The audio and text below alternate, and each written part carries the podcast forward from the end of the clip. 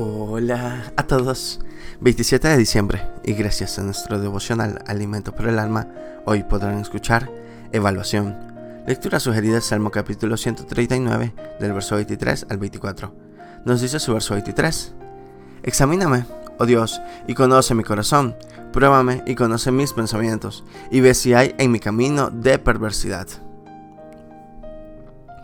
Al final, de cada año debemos aprovechar la oportunidad para hacer una evaluación de los meses transcurridos. Siendo sinceros, evaluación es palabra que produce temor y miedo, ya que la relacionamos con los exámenes y las calificaciones de la escuela. Pero, en realidad, evaluar es para determinar el valor de algo o alcanzar una meta.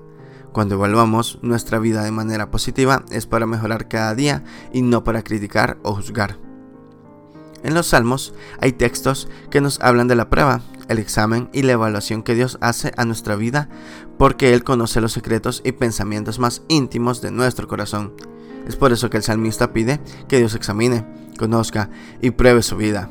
Vea si hay caminos de perversidad, ya que Él le, visita de noche para probarle cómo se prueba el oro y la plata con fuego. Dios quiere que seamos formados a la imagen de Jesucristo. Para lograrlo, Dios usa el fuego de las circunstancias, de las relaciones y de la palabra. Cada fin de año podemos evaluar para saber si estamos alcanzando el objetivo, porque así podemos trazar mejores planes.